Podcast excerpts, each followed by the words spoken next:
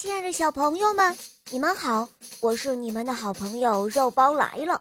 今天这个故事啊，是一位来自上海的小朋友点播的，他叫乔欣怡。下面呢，我们一起来听一听他的声音吧。肉包姐姐好，我叫乔欣怡，我来自上，我今年五岁了，我来自上海。我今天想点播的故事是。国王找智慧，姐姐，这样就可以了吗？好的，小宝贝，下面就由我来为你讲这个故事吧。国王找智慧，播讲肉包来了。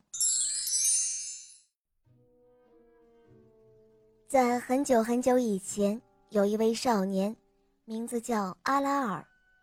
阿拉尔因为他的聪明，而使很多人都认识了他。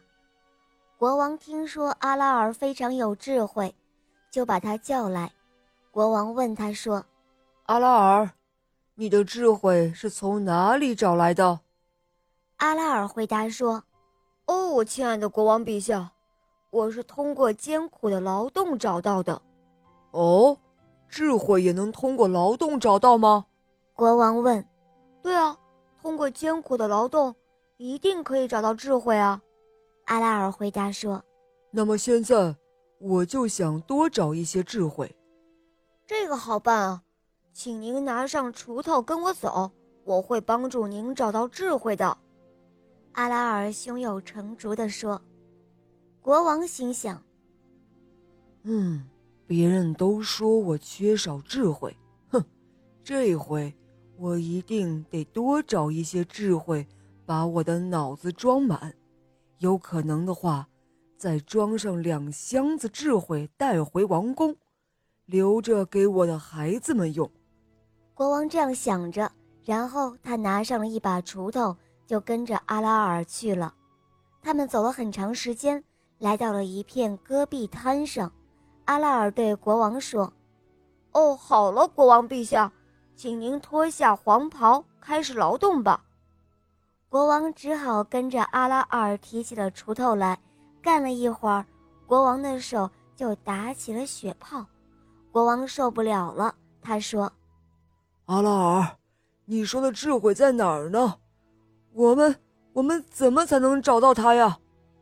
阿拉尔回答说：“您别急啊，国王陛下。”他笑了笑，继续说：“我们就这样艰苦的把锄头抡到秋天。”再把这片土地开垦出来，到了春天，我们再把智慧种上，等到了秋天，我们就可以收获到一麻袋一麻袋的智慧了。不然，我们上哪儿去找智慧啊？你说的这个智慧是粮食吧？国王问。阿拉尔说：“对啊，陛下，这只是寻找智慧的第一步。”国王听后很无奈。就跟着阿拉尔整整辛苦了一整年，到了秋天，收完了丰收的粮食后，国王对阿拉尔说：“我说阿拉尔，我感觉到粮食吃起来容易，可种起来可就难了。你说我说的对吗？”“哦，亲爱的国王陛下，非常的正确。您现在找到了一条最重要的智慧。”阿拉尔回答说。了解到了百姓劳作的辛苦之后，找到智慧的国王回到了王宫，更加爱护百姓，尊重百姓。有一天，国王问阿拉尔说：“阿拉尔，你说我有一天消失了，我会进入天堂，还是会变成空气，没有任何痕迹呢？”哦，亲爱的国王陛下，您善良，还爱护百姓。富有正义感，如果有消失的那一天，您肯定会上天堂的，而百姓会特别想念您的仁慈和爱心的。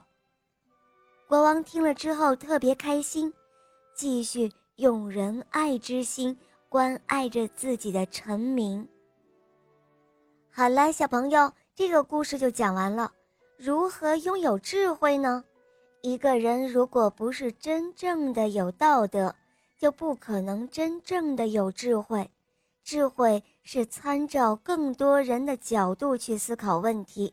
只有那些善于为别人着想的人，才配拥有智慧哦。可见，智慧是为大众服务的，是以道德观念为前提的。一个人要拥有真善美的思想和大人之心，即抱着吃亏是福的想法的人，才有可能拥有智慧。学习可以拥有知识，我们常说有了知识，好像也就有了智慧。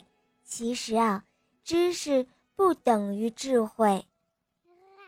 好了，亲爱的小朋友，今天的故事肉包就讲到这儿了。乔欣怡小朋友点播的故事好听吗？嗯，你也可以找肉包来点播故事哦。赶快关注肉包来了，收听我们更好听、更精彩的故事。特别推荐《萌猫森林记》哦，在《萌猫森林记》中，小肉包还在不断的与邪恶的女巫做斗争呢。小朋友，你不想去帮助小肉包吗？小肉包可是很需要你的帮助哦。